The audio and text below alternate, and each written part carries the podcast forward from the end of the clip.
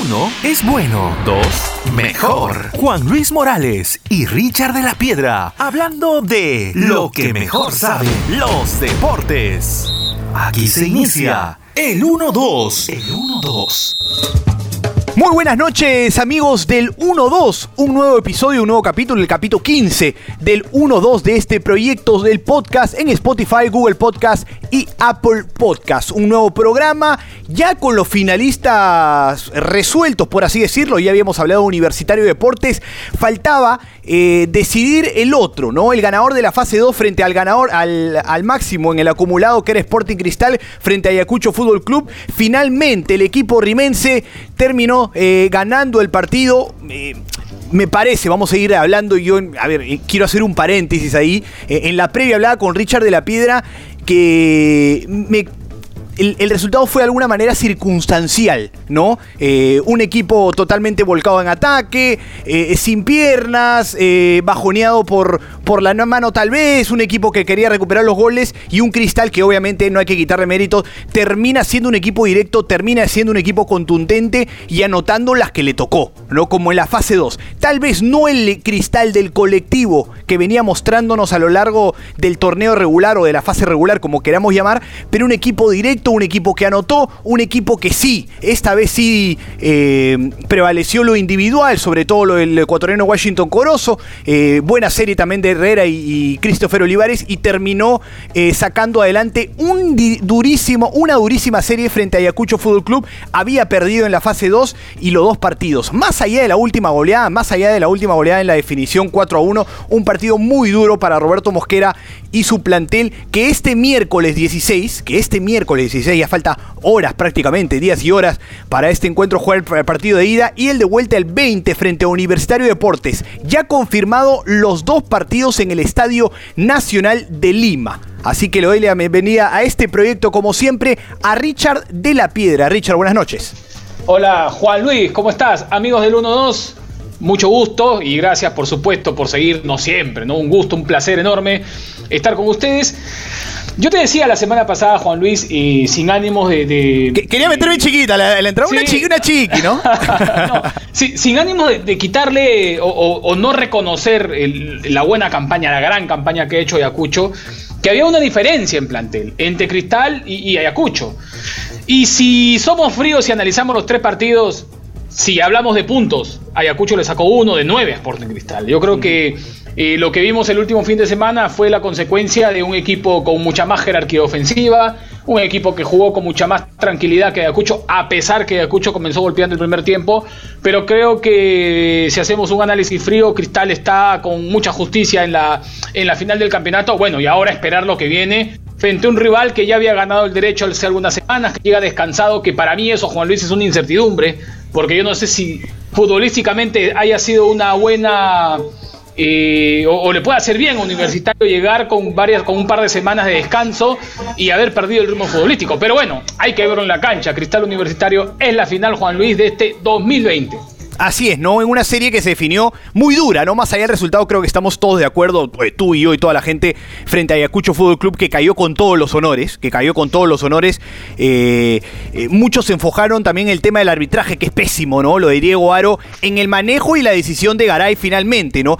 Pero obviamente yo creo que los en conclusión los árbitros no pueden desviarnos del, del buen accionar de dos equipos que no se dieron tregua en una semana entera, ¿no? Cristal que supo revertir, como veníamos hablando, no en lo colectivo, sí lo individual y jugar sobre todo con la circunstancia del partido, con la ventaja, por así decirlo, y Ayacucho que siempre, obviamente, eh, eh, como son, eh, como tienen esta característica los equipos de Gerardo Ameli, que siempre peleó y cayeron de pie, ¿no? Aplausos, obviamente, para estos dos equipos que nos regalaron una gran serie, pero ahora enfocarnos en la final, ¿no? una final que sí, encuentra universitario descansado, pero sin millas, sin recorrer tantas millas, ¿no? Sin tantos minutos por jugar, es verdad, ¿no? Eh, yo lo, conversaba hoy día con, un colega, la U, eh, por lo seguido que se jugó la fase 1 y fase 2, eh, fase 2 este año particular, creo que, que se conocen, que se conocen, que pueden jugar de memoria, a su estilo pueden jugar de memoria, ¿no? Y, y el descanso puede ser una virtud, pero un Sporting Cristal, que también lo conversaba con este colega, que si no había encontrado un defecto antes del partido contra Ayacucho, lo ha encontrado por lo menos. Y si tiene que corregir algo Roberto Mosquera, lo va a poder corregir. Si habíamos dicho que Sporting Cristal era el equipo más completo, que tenía un abanico de posibilidades importantes en cuanto a lo futbolístico, físico y en cuanto a plantel, eh, Ayacucho Fútbol Club o, mejor dicho, si tuviera que agradecerle algo a Cristal Ayacucho Fútbol Club, es haberle desnudado ciertas falencias que puede corregirlo de cara a la final. Ahora, también es una desventaja, porque esas falencias también pueden ser tomadas por Universitario para, para hacer su partido y hacer su serie, ¿no? Yo creo que si hablamos de, eh, potencial individual y colectivo, habría que tomar muchas cosas. Por ejemplo, y creo que ambos equipos tienen un potencial ofensivo importante, ¿no? Lo del tridente que ha encontrado Roberto Mosquera con Herrera, con la incorporación de Olivares ya hace varias fechas como titular y con goles, porque ha marcado ocho goles ya en la temporada. Y creo que para mí uno de los mejores jugadores del campeonato y el mejor jugador de Sporting Cristal, que es Corozo, ¿no? Para mí es el mejor jugador de Sporting Cristal. Y en la U tú tienes un tridente ofensivo importante como Hover, como Dos Santos, como Ruti. Creo que Cristal llega ligeramente, ligeramente. Es una final, no cuenta la, el, precedente no cuenta, eh, pero creo que Cristal ligeramente tiene una ventaja porque su fútbol ha ido en ascenso, Juan Luis. Creo que el equipo de Roberto Mosquera ha ido ascendiendo futbolísticamente y lo hemos visto en los números y lo hemos visto en los resultados. Mientras que la U se fue a la para, 16 días de descanso ha tenido Universitario o va a tener Universitario de aquí a la final y con incertidumbre. Le ganó Binacional después de una racha de seis fechas sin ganar. Creo que esa es la gran duda que nos genera el equipo de comiso. No sabemos cómo va a volver Universitario. Por lo menos esa es la duda que a mí me genera, ¿no?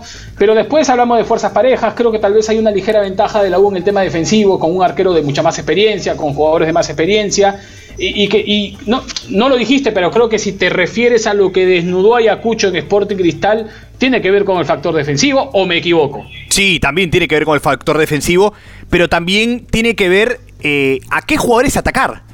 A ver, vamos a hablar de la serie completa. Creo que Tábar y Calcaterra, si fueron figuras en la fase regular, fueron tal vez sus partidos más bajitos. Más allá de, a ver, yo no quiero meter chispazos o una que otra pelota, pero Calcaterra y Tábara, que son eh, eh, jugadores fundamentales, que son gestores del buen juego de cristal, de ese juego, a ver, como tilda, eh, para muchos bien tildado, para otros peca de soberbio, eso lo digo de manera irónica, de la religión del toque, ¿no? obviamente pasa por lo que puede hacer Calcaterra y lo que puede hacer Tábara. Y eso es un gran defecto a ver, o, ese es un defecto que tuvo Cristal que justamente al no tener estas dos armas que puedan hacer jugar al equipo, un equipo que lo venía, lo venía haciendo bien de manera colectiva, tuvo que encontrar en la parte individual los partidos. ¿No? Con lo que ya mencionaste, con lo de Corozo, con lo de Christopher Olivares, con dos extremos que tenían que buscar las rayas en jugadas aisladas al desarrollo del partido, ¿no? O, aislada de merecimientos, o, aislada como tal, ¿no? Pero eh, que encuentra al fin y al cabo una vía. Pero creo que hay errores en cristal. Sí en lo defensivo que otro error me parece, o, algo importante para la U es que se ha dado cuenta que Cristal puedes hacerle daño sin tener la posesión de la pelota o sin tener una posesión alta. Eh, yo veía el partido, y no sé si coincides conmigo, Richard, que la posesión, sobre todo el primer tiempo, Ayacucho sale con números importantes en cuanto a eso. Pero era una posesión particular para atacar. Lo hacía en pocos toques y sin dejar que se reacomode Cristal. A Cristal le toca reacomodarse defensivamente y no es hablar en particular eh, de la defensa central ni de los laterales, sino de todo el bloque defensivo. ¿No? Porque Tábara y, Calcaterre y el mismo Cazulo no tienen esa tendencia a retroceder de la mejor manera. Más allá de poder, eh, más allá de tener una armonía táctica a ese bloque, creo que le cuesta mucho. Entonces, en ese sentido, hay defectos en, en Cristal que les, voy, que les voy sumando para la gran final. Tú decías, la parte defensiva, uno, yo le agrego que se puede, si anulando a, Calcaterra y Tábara, puedes dar un gran partido y obviamente eh, la parte en, las bandas no es tonto Comiso, no es tonto el comando técnico de Universitario de Deportes. Lo de Corosi y, Olivares es digno de, alabar, pero es digno también de tener en cuenta, ¿no? Los dos laterales de la U eh, van, a tener, van a pensar dos veces antes de pasar, ¿no? Para no dejar, obviamente, toda esa banda a, la merced del, cuadro bajo Pontino. Tú, tú hablabas de lo que ha padecido Cristal contra Ayacucho. Y yo te preguntaría ¿Cuántos equipos han sometido a Cristal en el campeonato? ¿no? Creo que tal vez por eso hemos visto un Cristal prácticamente invencible. ¿no? O sea, yo te lo decía la semana pasada. Desde que volvió el campeonato, Cristal solo perdió con, Grau. ese partido del gol al último minuto en San Marcos, ¿no? El gol al final, eh, eh, en un partido que Grau termina complicándolo. Pero después yo no, no, recuerdo, porque incluso el partido Universitario Cristal que terminó 2 a 2, que fue un gran partido, el último que, han enfrentado coincidentemente a los dos finalistas, eh, yo no he visto un equipo que haya sometido y haya pasado, haya hecho pasar apuros Sporting Cristal. por ahí algún, algún partido eh, Mosquera hacía cambios defensivos a los 45 minutos, ¿no? Y comenzó a cambiar los laterales en, alguna parte del campeonato, pero después ha ido confiando un poco más en el tema defensivo. Eh, yo creo que el arma de cristal, más que defenderse, está en atacar. Mientras que tú ataques y sometas al rival, vas a ser menos vulnerable, ¿no? Y creo que por ahí va a pasar la fórmula de, Roberto Mosquera. Ahora, lo otro es qué actitud va a tener la U. Lo que hemos visto de, este equipo de comiso es que te puede esperar, que te puede. La U juega mucho de acuerdo a cómo vaya presentándose el partido. O sea, espera al rival y, ataca los puntos débiles del rival, como lo ocurrió, por ejemplo, contra Cienciano, ¿no?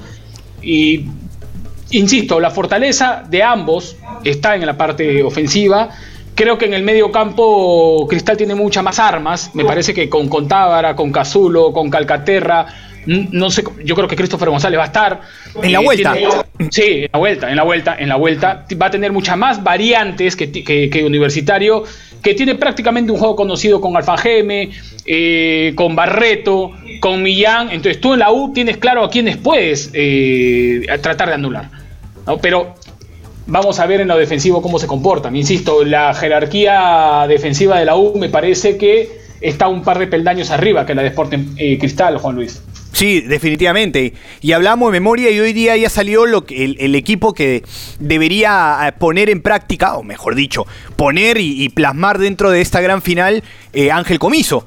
Y, es de memoria, ¿no? Es Chávez de lateral y Corso reemplazando a Alonso de central, eh, acompañando a Quina, Santillán, Carvalho obviamente en el, en, el, arco, que va a ser fundamental, ha tenido muy, muy buen año José Carvalho, y más adelante lo de Barreto, lo de Alfajeme, estos tres hombres que tienen que ser fundamentales en la U, Richard, si la U tenía una virtud, eh, de los que estaban, a ver, de los que están de tres cuartos de cancha para adelante, eh, llámese Alberto Quintero, Alejandro Hover, Donald Millán, y hablando específicamente de los tres, porque nadie duda de Dos Santos, ¿no? Que se las arregla, que es una, eh, tiene una efectividad en cuanto remate gol, remate slash gol muy alto, muy alto en el torneo y nadie duda de la capacidad del delantero uruguayo, pero estos tres hombres que van detrás suyo, cuando no se han asociado, la, la U ha entrado en crisis. Yo lo dije y lo puse en una publicación. Algo que me gustaba de la U era no solamente que puedan cambiar eh, posicionalmente Hover con Quintero y, aparecer Millán, sino que se acompañen estos tres hombres. Y habían situaciones, por ejemplo, ese partido de golean contra Municipal y partidos que sacan adelante y hacen un, fútbol eh, vistoso y efectivo, en que por momento veníamos veíamos a Hover y veíamos al mismo Quintero acompañados, eh, rotando y alternando en una posición y en metros cuadrados muy reducido, pero generando muchas ocasiones. Yo los veo cuando entran en la crisis de la fase 2 muy separados. Hover un costado, Quintero al otro, eh, a ver, Millán cuando tenía la pelota levantaba la cabeza no había mucho acompañamiento, es por eso que Barreto a veces se soltaba, ¿no? Se descolgaba y hacía y, rompía líneas, pero sin tanta ayuda y le, empezó a costar eh, generar en ese aspecto universitario.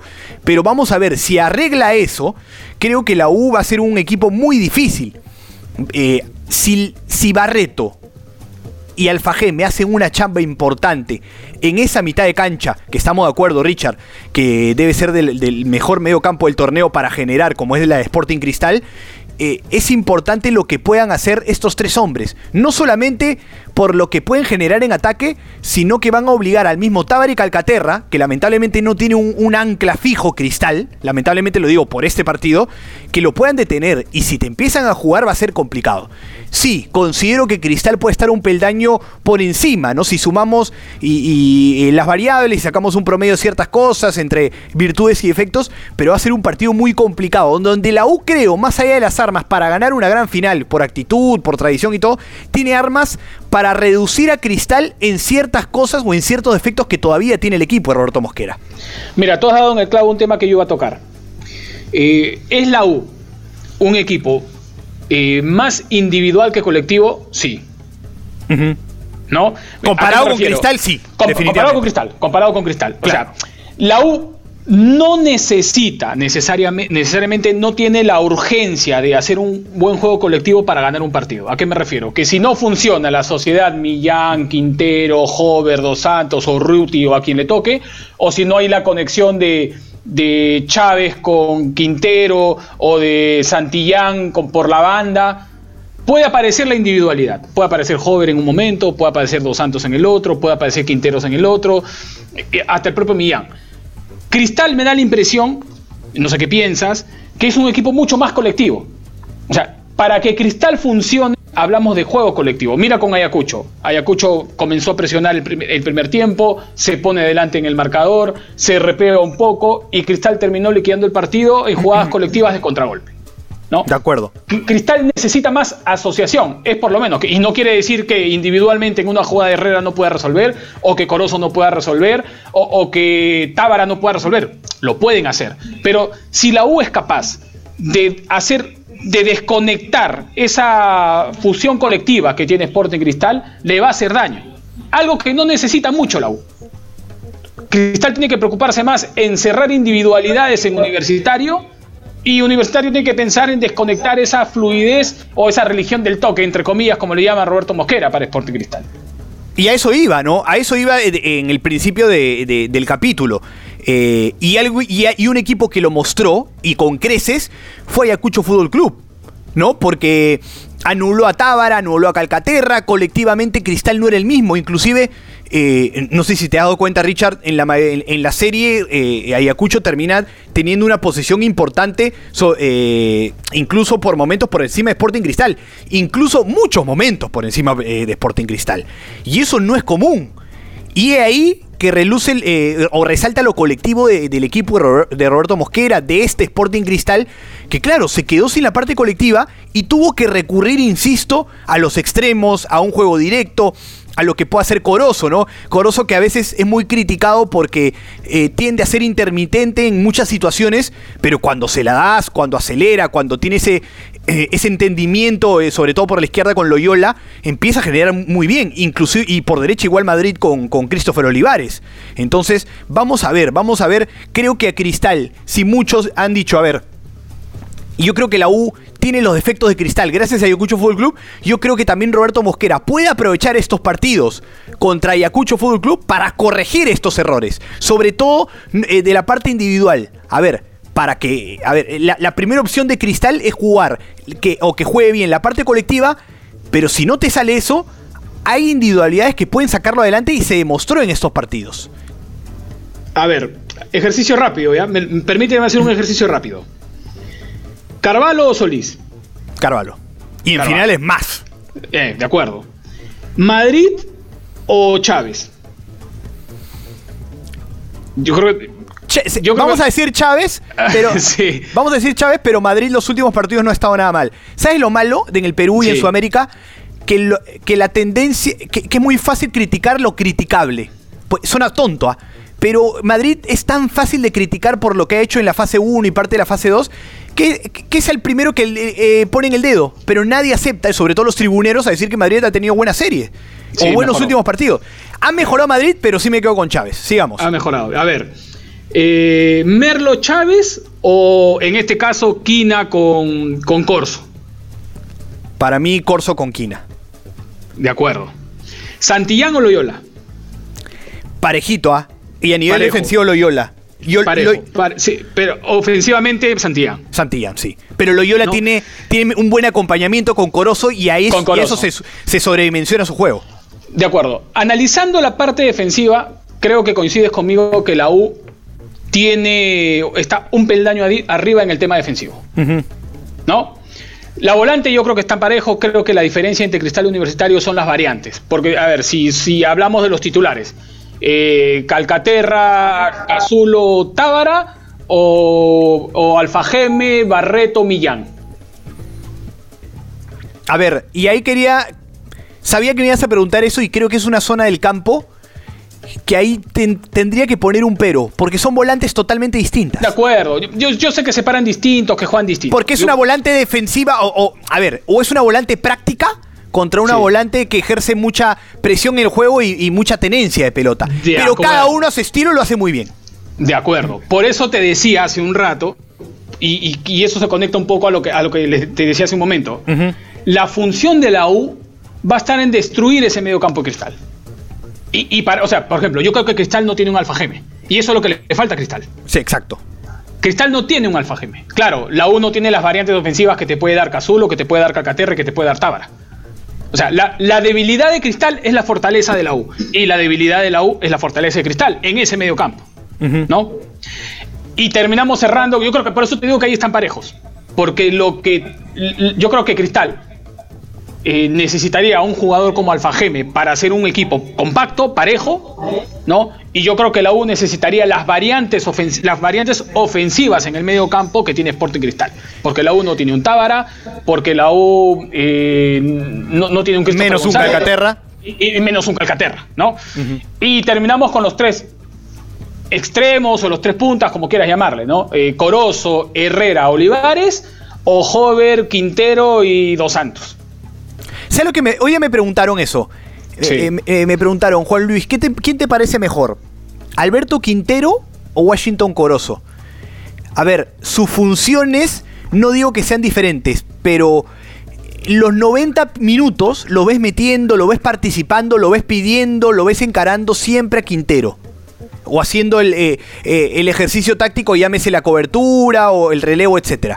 Pero Corozo tiene el, gran pero es eh, que es un... Eh, a ver, tiene vacíos en los partidos, es intermitente, pero cuando la tiene, esos 15 minutos, 20, 25 minutos que te juega bien Washington Coroso, puede ser hasta no el destacado de, Cristal, no solamente puede ser mejor que Quintero, sino que puede ser el mejor del partido. Una por otra. Por eso digo, ¿no? Tú, has dicho, has dado el clave en el clavo y, sumo eh, el ejemplo de Corozo con, con Quintero. Así como la, volante primera línea es distinta entre la U y Sporting Cristal, también los extremos ofrecen cosas distintas o momentos distintos o estilos distintos. Entonces es, un partido interesante que más allá de dar o, de, eh, o de tratar de plasmar eh, las mayores virtudes posibles, que de eso se trata el fútbol, para, para terminar en gol y, obtener un resultado positivo siempre, va a ser eh, mucho buscar el defecto del rival. Tú lo has dicho, el de, lo, de, lo de Alfajeme ayuda para destruir la mitad de la cancha y sobre todo para darle equilibrio al equipo y al, bloque defensivo como tal. En Cristal no existe eso. Entonces hay muchos puntos para analizar. Es un partido lindo para analizar, Richard. De acuerdo, mira, estamos analizando línea por línea, jugador por jugador y encontramos eh, una pelea igual, ¿no? Porque tú, ponías el ejemplo, estábamos hablando ahorita de, Quintero y de, y Corozo. Eh, yo creo que Corozo eh, tiene mejor actualidad que Quintero. ¿no? es más, junto con Herrera son los jugadores que han este, que tienen mayor influencia en los goles en el campeonato, en el año, ¿no? pero Creo que Quintero, tal vez su talón de Aquiles es que no tiene los goles de la primera temporada en Universitario. La gente se queda con la idea de ese Quintero goleador, este, individual, muy, muy eh, técnico, importantísimo. Creo que hoy Quintero se ha alejado del gol y creo que eso le resta puntos a Quintero. Pero después, Herrera es un goleador, eh, nadie va a discutir la capacidad goleadora que tiene Herrera y lo mismo nadie la va a discutir en Dos Santos, ¿no? Y, creo que sí hay una diferencia, y creo que hay una diferencia en experiencia entre Jover y Olivares, ¿no? Por comparar tres contra tres, uno contra uno. Y, creo que esa parte defensiva, puede, esa parte, perdón, ofensiva puede ser la que marque, o, va, a ser la que marque la diferencia en la final, ¿no? Cómo estén enchufados esos tres de arriba de Sporting Cristal y cómo puedan estar eh, individualmente metidos los tres de Universitario, que insisto, pueden eh, sorprendente en cualquier, en, cualquier momento del partido. Sí, y cuando tú eh, lanzas la interrogante, eh, ¿cómo pueden estar? En Cristal lo tenemos más claro porque acaba de jugar hace tres días, cuatro días. En la U no. En la U, tú has dicho algo muy cierto empezando el programa, empezando el capítulo, empezando el podcast.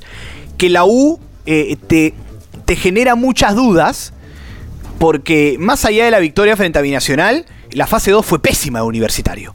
Entonces, siempre nos quedamos con lo último. Y lo último fue la fase 2. Y la fase 2 de la U deja muchas dudas. No solamente en efectividad, en la zona defensiva, en cuanto a lesiones, sino jugadores que tenían que eran puntos muy altos en universitario y en todo el campeonato, no mostraron lo mismo. O sea, lo único que me quedó en lo último que me queda en la retina de Hover no es bueno, por ejemplo. Sí. Pero sabemos el pico que puede dar. Sabemos que, que Hover eh, fue un jugador fundamental en la fase 1, que Quintero también, que Millán con un, con un, con un pase te puede desequilibrar cualquier defensa y cualquier, en cualquier parte de la cancha, pero en la retina nos queda esta este último universitario que tiene que mejorar mucho. Ahora, hay algo cierto eh, que quería agregar lo de Quintero. Lo de Quintero depende mucho de quién lo acompañe también. Es desequilibrante, sí, ¿ah? su estilo es de uno contra uno. Pero la mejor versión de Quintero, a diferencia de Corozo, era cuando se pegaba a Millán y se pegaba a Hover o al lateral, por ejemplo. Corozo no necesita eso. Corozo te, se puede dar a uno, a dos. Es más, jalarle la marca a los jugadores que están participando mal. Corozo en un momento del partido contra Ayacucho, eh, eh, resaltábamos lo que podía hacer Loyola en conexión con él y cómo el ecuatoriano le jalaba la marca al lateral izquierdo, sino los espacios que él le generaba también al Calcaterra y le generaba a Tábara. Los mejores momentos de esta pobre serie de Tábara y Calcaterra fueron por espacios generados por estos extremos también. Entonces e, es un jugador eh, muy interesante y Corozo que esperemos que esté enchufado. Ese es el tema. Si, Corozo juega como un par de partidos que vimos en la fase 2, que estaba desapercibido, que sí, claro, tuvo dos mano a mano, pero, pero sin mucho fundamento, sin mucha eh, profundidad, eh, e, eso va a ser favorable a la U. Y la U sabe jugar este tipo de partidos. Ya no hablo de historia, sino viendo nombre por nombre. Más allá de las capacidades, hay jugadores que ya han jugado finales o han jugado circunstancias muy, muy complicadas. Sí, yo, por eso te decía que encuentro, bueno, creo que en una final eh, la, historia pesa y estamos hablando de dos equipos grandes, ¿no? Eh, pero sí le encuentro una leve ventaja Cristal por el momento individual. Es cierto lo que tú dices, que Calcaterra y Tábara no han estado en el mejor nivel en estas llaves contra Ayacucho pero yo creo que Tábara ha tenido un gran año, yo creo que Calcaterra ha tenido un gran año, no en vano fue convocado por Gareca al último partido de la selección. Yo creo que lo de Cazulo ha sido muy importante cuando incluso le tocó estar en banca y entró en algunos partidos clave, incluso cambiando el resultado para Sporting Cristal. Yo creo que Herrera no, el, el Herrera de los 40 goles va a ser difícil que vuelva en una temporada pero Mosquera ha sacado al mejor Herrera de los últimos meses, ¿no? Lo tiene. Creo que Corozo es el mejor jugador, uno de los mejores jugadores del campeonato, el mejor jugador de cristal, y estamos viendo a Olivares en el mejor momento de su carrera. Creo que eso hace, para mí, que Cristal tenga un ligero favoritismo, porque en la U, para mí, no está jugando el mejor Quintero, no está jugando el mejor Millán, no está jugando el mejor Hover, y, tal vez Dos Santos es el jugador distinto arriba, ¿no? Pero bueno, insisto, Juan Luis, esto eh, es eh, eh, me genera incertidumbre qué puede pasar con la U. No, no sé cómo va a volver Universitario en lo futbolístico y en lo mental, ¿no?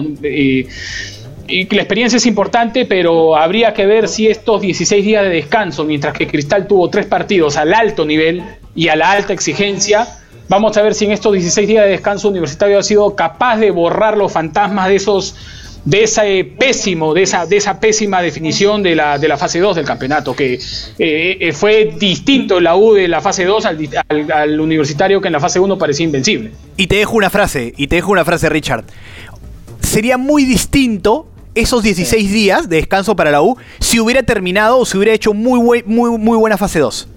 Pero dejando tantas dudas, dejando tantas dudas, estos 16 días ya empiezan a jugar en contra eh, de, Universitario Deporte. Así que vamos a ver. La ventaja de la U, ¿cuál es, Richard? Que en la fase 1 y, en, y en la mayor parte del campeonato sabemos los picos altos que tiene el equipo crema. Sabemos lo que pueden dar y sabemos que puede, puede hacerle daño a cualquier equipo del campeonato. Pero el tema justamente es, conocemos los, eh, los puntos bajos y han sido eh, puntos bajos con equipos que dejaban mucho que desear en dicho torneo. Entonces vamos a ver eh, cómo puede mejorar la U, cómo puede llegar un universitario que físicamente debería llegar impecable en cuanto a aire y en timing sí lo de Cristal va a tener cierta ventaja, ¿no? Eh, ese millaje, ese recorrido de, los últimos partidos y ese qué mejor sparring, obviamente, eh, con todo el respeto, ¿no? Pero por, por, ponerle un ejemplo, ese qué mejor sparring en esa final de la fase 2 y en esas semifinales y vuelta frente a un durísimo equipo como Ayacucho Fútbol Club. Ahora, quería hablar un poco en cuanto a planteles. Y esto tiene que ver mucho no solo con el primer partido, sino con el segundo. Eh, por, las lesiones que pueden venir, por las suspensiones o expulsados que pueden tener. Eh, y empezamos hablando que Sporting Cristal tenía un plantel más rico. Y con mayores variantes, ¿no? Porque sí, eh, eh, se, dan, el lujo, entre comillas, de esperar a Canchita González para la final de vuelta, pero tienes a Cazulo que puede tener buen nivel. Eh, si no está, bueno, Herrera es un gran delantero, pero Olivares ha entrado bien en, la zona de ataque. Persiliza es un jugador que cada vez que pisa el terreno de juego lo hace de la mejor manera. en cada línea tiene jugadores importantes, Cristal. Sí. Y ahora, y ahí, comparamos lo de la U. Porque la U, eh, e insistimos en la mayoría de capítulos, la U es un plantel de calidad cuando hablamos de 15 jugadores. De 30 jugadores es un equipo regular. ¿no? Los Velarde, los Valverde, eh, los Diego Romero eh, han sido regularones, ¿no? por no decir otra cosa. Y eso sí le juega a favor Sporting Cristal en cuanto a plantel. Pero esta U, con aire, por lo menos tiene el beneficio de que es muy poco probable que pierda, pierda los hombres. Ahora, si se lesiona o si le pasa algo a Corso o si le pasa algo al Fajeme, eh, no digo chau campeonato, pero lo que se le complica a la U. Mira que eh, yo creo que la gran diferencia eh, en posiciones la tiene Carvalho con Solís, ¿no? Solís me parece un buen arquero, con mucha proyección, mucho futuro, y, creo que ha asumido con, mucha capacidad el reemplazar a Álvarez, ¿no?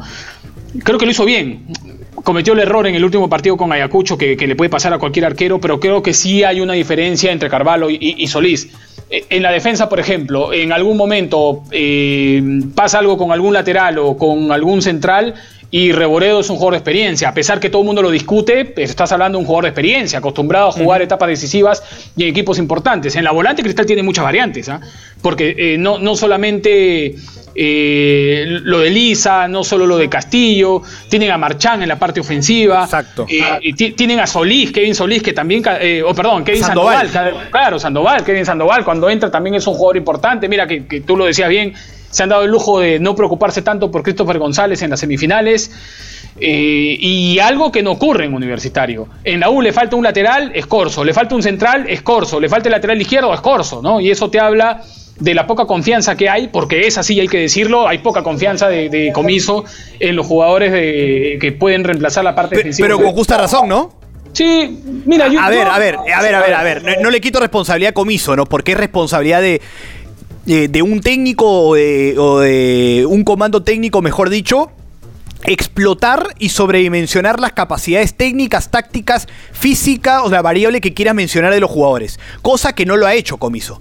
Porque eso sí se le damos todo a Gregorio Pérez, ¿no? Porque el que repotenció a principio de año fue Gregorio Pérez. Que haya podido mejorar y haya podido mantener, sí, es una gran chamba. Es una chambaza la de Ángel Comiso.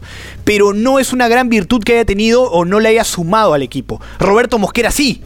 Roberto Mosquera probó a un no un caso perdido, pero a un jugador que, venía de capa caída como Olivares por derecha y lo hizo muy bien, a un cabello que venía mal, eh, incluso tuvo partidos importantes, eh, lo de Marchán por un costado eh, le, dio la confianza al mismo Corozo que siguió confiando hasta en partidos malos del, delantero del extremo ecuatoriano, entonces Mosquera sí me parece que ha repotenciado jugadores a diferencia de, de Ángel Comiso.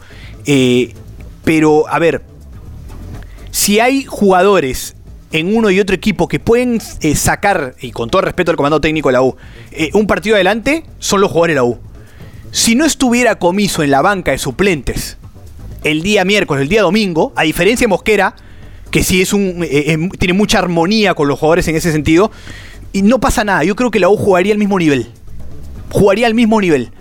Porque se conoce memoria, porque son jugadores hechos para este tipo de partidos y pero que obviamente eh, eh, ha recuperado a los 14, 15 nombres que sigo insistiendo a lo largo del campeonato y que no va a tener problema la U con eso. La cosa es que si una esa de la ficha se cae, Comiso no te ha arreglado eso en el equipo. Así que vamos a ver. Y, tocando brevemente lo de, lo de los arqueros. Carvalho, eh, ese equipo, y se notó con lo de Romero, es arquero de equipo grande, ¿no? Romero le llegan tres, le llegan cuatro y le metieron dos, tres goles. A Carvalho las dos, tres que le llegaron las respondió. Y muchos hablan de Quina, muchos hablan de Alonso, pero Carvalho ha sido eh, como alfajeme fundamentales, pero importantísimos en Universitario de Deportes. Así que vamos a ver, y lo de Solís, eh, no es por lapidar, ¿ya? No, no, no, la gente malentiende, pero yo creo que tiene futuro. Pero él no puede ser el arquero Sporting Cristal en la Copa Libertadores 2021 pero no quiere decir que no sea el arquero de Sporting Cristal para, para las próximas ediciones. Me parece que está cuajando, que tiene muy buenas condiciones, muy buenas condiciones, y voy a insistir eso, porque el arquero se hace, creo que madura mucho más tarde que, cualquier jugador de, otra zona del campo, pero le falta para ser el equipo, el, el, uno, el número uno de Sporting Cristal. Creo que en un futuro podrá hacerlo. Pero, por ejemplo, para jugar fase grupo de Copa Libertadores, me parece que todavía, por ejemplo, eh, eh, Renato Solís no es el indicado o puedes buscar otra alternativa. Sí, ahí estamos, ahí estamos de acuerdo. Solís tiene que 22 años, tiene Solís, ¿no? Eh, eh, claro, el, plan de cristal a inicio de año era Álvarez, ¿no? Patricio Álvarez. Y, a mí Patricio Álvarez eh, tampoco me parece un arquero 100% de garantía, ¿no? Y terminó, terminó o, comenzó a jugar mal Álvarez, a descender su nivel, recuerdas, y comenzó Solís a tener oportunidad y fue titular terminó mandando a la banca Álvarez y cuando Álvarez comenzó a recuperar el puesto vino la indisciplina que terminó sacándolo del club, ¿no? y, creo que la U le pasó de una u otra forma lo mismo en el puesto del arquero, ¿no? Porque se aseguraron solo con Carvalho y, yo creo que un equipo grande necesita por lo menos dos arqueros de jerarquía siempre, en toda campaña. Y la U sufrió cuando Carvalho le tocó ir a la selección. ¿No? Y le, tocó sufrir a Universitario en, ese tema. Tú, tú hablabas de la ventaja de Mosquera o el acierto de Mosquera de repotenciar el plantel más allá de los 11 titulares y es algo que Comiso no hizo. Por ejemplo, yo decía eh, eh, en fútbol en América lo de Olivares, ¿no? Hoy tienes un Olivares con confianza. Y para cualquier persona, en cualquier índole, en cualquier etapa de su vida, la confianza es importante. El que no tiene confianza va a tropezar y, no va a tener eh, mucha garantía de éxito, ¿no? Yo estaba acostumbrado a ver a Olivares que entraba 15 minutos, que fallaba un gol y la gente lo lapidaba y no lo volvían a poner por lo menos tres partidos. Hasta, que, hasta que vuelva a sumar 10 minutos más. Lo que ha hecho Mosquera es darle fundamentalmente confianza eh, a un jugador que está creciendo eh, potencialmente y que tiene mucho, mucha calidad para, para seguir creciendo aún más, ¿no? Y es algo que Comiso hizo lo contrario en la U, porque tú me decías hace un rato, ¿no? No, pero si no está Corso, entendible que Corso sea lateral derecho, lateral izquierdo y hasta central. A mí me gusta Velarde, por ejemplo. Y, yo creo que con Velarde, con Valverde, incluso con Junior Morales, eh, en algún momento sentí que Comiso le quitó la confianza. Y para un jugador es difícil cuando no tienes la confianza del técnico y cuando, cuando sientes que estás en una cancha porque no le queda de otra, ¿no? Y, eso, y, eso iba con, uno de los comentarios, ¿no? Uno de los tantos comentarios porque hay eh, muchas partes por analizar en ese aspecto, ¿no? En lo que estamos hablando en cuanto relación técnico-jugador, no solamente lo futbolístico, no solamente lo que te pueda eh, plasmar y mostrar en la pizarra previo partido, sino en, eh, esa variable fundamental en el fútbol de hoy, no solo lo físico, sino lo, la confianza. ¿No? La, capacidad mental del jugador. Si en Cristal la capacidad mental se repotenció por el técnico, en la U la capacidad mental, si es que se repotenció, fue por virtudes de ciertos jugadores. Por, por, confianza propia, porque Hover sabe lo que puede dar, porque Quintero sabe lo que puede dar, porque Dos Santos sabe lo que puede dar, pero nunca vino el banco de suplentes. Fueron, son fichas, a ver, creo que, Ángel Comiso, eh, más allá de no repotenciar futbolísticamente a los jugadores, eh, la confianza no ha sido su mayor virtud. Y no tiene que ver con ponerte en la, raya de, la cancha eh, y tirar ajos y cebollas y, arengar y, dar ciertos ánimos con, palabras que pueden ser bonitas, que puedas hacer un comercial y te, salga un, ¿ah? un, editorial o un comercial institucional importante, pero, pero no ha llegado al jugador en ese sentido. Y, el ejemplo, eh, a ver, me parece que Ángel Comiso no puede retribuirse o no puede eh, lucirse diciendo que la confianza se le da a los 11 titulares, no. Porque ese equipo ya, eh, esa confianza ya se le había dado a Gregorio Pérez y estos jugadores sabían lo que podían dar. Si no, ese ejemplo se ve con los nuevos. Y ninguno de los nuevos, ninguno de los nuevos, no solamente no ha tenido confianza, sino ha tenido la capacidad de sobredimensionar su juego a lo largo del campeonato.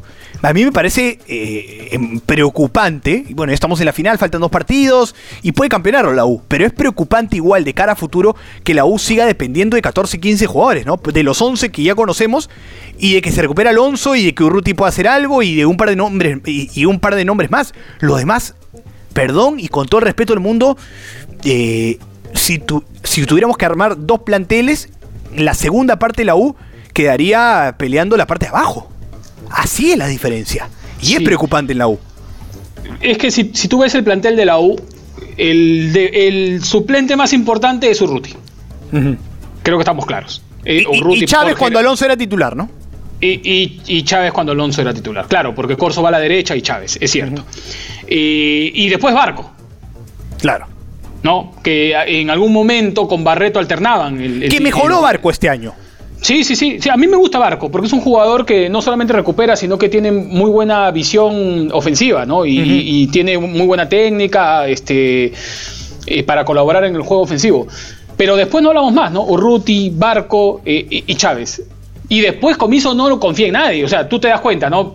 Si tú eres Velarde o, Morales o Valverde. O de la Cruz, ni Matías Carpio. Incluso Zúcar baja. Eh, es más, la cabecita de Zúcar termina. A ver, termina eh, eh, mal el año Zúcar. Zúcar empezó bien con, con Gregorio Pérez, y, paréntesis para que sigas, eh, Richard, empezó muy bien, em, entró en Arequipa, ¿te acuerdas que anotó? Entraba y anotaba, es más, decía, que lo iban en Arequipa lo iban a sacar y dijo, profe, un minuto más, un minuto más, y hizo el y anotó. Es más, la gente no solamente dijo, es el cambio perfecto para Jonathan Dos Santos, sino querían verlo juntos, a ese extremo. Pero hoy terminó, a ver, noviembre del año 2020, cuando termina la, fase 2, termina mal y muy criticado. Ahí ves el tema de confianza también. Sí, es verdad, es verdad. Y, te decía, ¿no? Si tú eres eh, lo suplente, parte de, la, los del plantel suplente universitario y, dices, bueno, Kine Alonso indiscutiblemente son los titulares, en algún momento me tocará y ves que, oye, falta uno, no, va Corso de central, entiendes que no tiene confianza, que el técnico no te tiene confianza. ¿No? Eh, por lo menos yo lo veo así, ¿no? Y, creo que esa ha sido una labor que Comiso no ha cumplido. Algo que sí hizo Roberto Mosquera en Sporting Cristal, que repotenció no solamente a los 11 titulares, sino que en Sporting Cristal tú podrías hablar que en algún momento eh, Kevin Sandoval fue titular, que en algún momento cualquiera, eh, hasta Marchán podía ser titular en Sporting Cristal, y, ha sido algo que, y es algo que Sporting Cristal, por supuesto, que le da una fortaleza, ¿no? no y, y ahí sale a relucir esa frase que puede sonar irónico para muchos, Richard, la que solté eh, hace unos capítulos eh, atrás en, el 1-2, ¿no? Que eh, no sé si es un halago o si es preocupante que termine siendo central Aldo Corso. Halago porque lo hace bien, porque es un defensa eh, versátil, que se puede acomodar, etcétera. Pero es preocupante porque en el banco eh, miras de reojo el banco y no encuentras nada, ¿no? De acuerdo. Eh, ese, tal vez es la frase que refleja o te dice mucho del plantel de Universitario Deportes, que vamos a ver, viene descansado, no está Alonso, pero justamente tiene al día mencionado Aldo Corso para dejar a Chávez de lateral y que por lo menos los 11 que empieza tiene, tiene equipo como para hacer frente a un Sporting Cristal que sí llega cansado, pero tiene, me parece, un abanico de posibilidades importantes, ¿no? Que si no puede en lo colectivo, si no puede con ciertos nombres, puede, puede alternar de planes, ¿no? El del plan A al plan B al plan C. Así que va, a ser un partido muy bonito, muy interesante, que vamos a ver el partido de ida primero. Eh, el, 16, ¿no? Este miércoles 16 eh, a las 7 de la noche en el Estadio Nacional y la vuelta también en el mismo escenario en el Coloso del, del, José Díaz, ¿no? Eh, en el Estadio Nacional, el partido de vuelta entre los mismos equipos para que defina al campeón de la Liga 1 Movistar, un año excepcional y diferente que se ha vivido este año, Richard, y que esperemos pueda mejorar el próximo año. Dos cosas.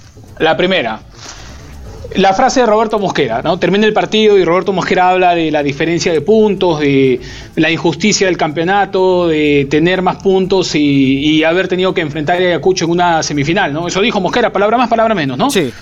Eh, eh, bueno, habría que decirle al profe eh, que si se respetara el conducto regular del campeonato, no de lo que pasa en el fútbol normalmente en todo el planeta, donde el que hace más puntos es campeón, sino si se respetara el formato del campeonato, el, ganador de la fase 1 fue Universitario y el ganador de la fase 2 fue Sporting Cristal. Perdón, fue Ayacucho, no Sporting Cristal. Claro. No, o sea. O sea, en, Cristiano, la apertura lo ganó la U y el clausura. Y el clausura lo ganó Ayacucho. Exacto. ¿no? Y Cristal entró por, el, por ser el mejor acumulado. Entró a la semifinal. Yo creo que esa frase de Mosquera eh, era de una u otra forma desmerecer lo que había hecho Ayacucho y de una u otra forma también desmerecer lo que había hecho Universitario, algo que Sporting Cristal no pudo hacer, porque Cristal no pudo ganar la fase 1 y Cristal no pudo ganar la fase 2. Más allá que pueda haber justicia en, en el argumento de que, a ver, vale la redundancia, lo más justo es que campeone en el acumulado, el que mejor le vaya. Ok, pero termina desprestigiando de esa manera cuando hay argumentos que también van en su contra. Y tampoco agregando, porque estoy totalmente de acuerdo contigo, Richard, agregando algo, no me gustó previo al partido, a la semifinal de vuelta eh, el fin de semana, como habló de ciertos técnicos extranjeros que puede tener mucho, mucho de verdad, o, puede ser muy cierto. Pero, tanto, bueno, Comiso sí, pero Ameli, Ameli fue un técnico que no debutó en Argentina. O en primera división no fue un gran técnico en Argentina hizo menores, vino, incluso estuvo en Sporting Cristal, ¿no? En, el proyecto de menores con Walter Fiori, etcétera, pero hizo su carrera en, otros países. Yo no digo que haya sido una indirecta para él, pero no eh, hay, hay, me parece hay afirmaciones un poco desatinadas previo de una semifinal con un técnico que cumple esos requisitos que no le gustan a Mosquera. Entonces, hay cosas que pueden tener muy ciertas, yo creo que en cuanto a labia, en cuanto a discurso, incluso muchos argumentos son muy válidas y es muy bueno escuchar a Roberto Mosquera porque es un gran técnico y tiene muchas razones en muchos aspectos. Pero hay cosas que se pasó un poco desatinado previo a la, semifinal, pero bueno, son cosas del fútbol, ¿no? Eh, no es el primero que lo ha dicho, eh, estamos acostumbrados en esta parte eh, del mundo, en el Perú, en Sudamérica, a, los dimes y diretes, a, la picardía en, la previa de las finales o semifinales en cuanto a, hablar un poco del rival o hablar un poco del técnico o de los planteles, entonces, pero me parece que hay cosas que en el último tiempo no comparto mucho de Roberto Mosquera en cuanto al discurso. Sí, yo estoy de acuerdo en muchas cosas que dice, ¿ah? pero de verdad que a veces eh, creo que no eh, tira frases que mm, quiere, quiere maletear a alguien y no sabe cómo, ¿no? Más o menos así, ¿no? ¿No? Y, termina tirando frases, me parece que injustas en muchos casos. Eh, y lo otro era, entiendo perfectamente la pandemia y creo que ha sido se ha salvado un, año muy difícil en el fútbol. ¿ah? Yo tenía muchas dudas del reinicio del campeonato y, cuando se iba a reiniciar el campeonato tenía muchas dudas de que pueda culminar el campeonato. Y creo que estamos a dos partidos de que se cierre el año, a pesar de la dificultad mundial, eh, con un campeonato eh, aprobado, ¿no? O sea, no, no, hubo mayores inconvenientes, pero qué triste va a ser una final sin hinchas, ¿no? Qué triste el fútbol cierre sin, sin el espectáculo que le pone el hincha y el color en la tribuna, ¿no? Exacto, hasta eh, de la manera, de la, de la frase más tonta, ¿no? Está para la fotito, ¿no? Con el colorido de, los escenarios, esa algarabía sudamericana, ¿no? Tan propia, eh, así, de la, de la idiosincrasia peruana y, sudamericana, pero bueno, por lo menos eh, se mejoraron cosas y los peros se tenían que cumplir. Es un año excepcional, como hemos, hemos sido reiterativos a lo largo del 1-2, eh, y se tenían que cumplir. Y si y de alguna manera hay variables que, o, hay cosas del fútbol que le dan vida, que se tenían que bajar o se tenían que anular eh, momentáneamente, bienvenido sea, ¿no? Todo sea para, para un futuro mejor, para un país con salud, para que se pueda seguir mejorando el próximo año, obviamente de la mano de, la gestión que esperemos siga mejorando la liga y, eh, eh, con la Federación Peruana de Fútbol, pero igualito un año que es para aplaudir que se puede haber terminado. Yo también, me, yo también tuve mis dudas, ¿no? Eh, esos programas previos, esos programas que hemos dedicado mucho en, diferentes medios eh, respecto a los protocolos que insistimos, a las contrataciones, a que si tenía que jugarse en Lima o en provincia, eh, ¿no? podemos, podemos entrar en dimes y diretes y en otra discusión y podemos hacer otro programa completito de eso, ¿no? Pero por lo menos ya se van a disputar los dos últimos partidos del campeonato entre Universitario Deportes y Sporting Cristal, Richard. Y obviamente, después de las finales, después de las finales, le idea hacer un programa completo, ¿no? Con el campeón, con el subcampeón, ¿no? Con las finales, claro está, y de lo mejor del año, ¿no? Eh, hablar un poco de los equipos, de lo que puede esperar el próximo año, hablar de, del futuro Alianza que ya se desestimó ¿no? el reclamo que hizo el cuadro blanqueazul, que no sé a, qué más quiere recurrir y en qué tiempo, ¿no? porque hay un poco de incoherencia en, en, esas partes de Alianza Lima, pero vamos a hablar de todo un poquito ya la próxima semana de lo mejor del año 2020 de la Liga 1 ya con el campeón definido. Perfecto, a esperar entonces los dos partidos de la final, Universitario Sporting Cristal, Cristal Universitario, ambos en el Nacional. Así que nos reencontramos entonces con el desenlace de la ¿En qué programa? Métele el tonito, ¿en qué programa? En el 1-2. Muy bien. Episodio, ¿qué número es? El 15. 16, ¿no? 15. No, el, que viene, el que viene es 16. El 16, claro. Nos reencontramos en el episodio 16 de el 1-2 junto a Juan Luis Morales. Así es, Richard, ¿no? Ya nos vemos la próxima semana ya para hablar de todo. Esperemos que nos regalen unas lindas finales tanto de Universitario como Sporting Cristal. Así que nos vemos en el próximo episodio. Muy buenas noches. Esto fue el 1-2 en el podcast de Spotify, Google Podcast y Apple Podcast. Chau, chau. Listo, nos vemos. Chau.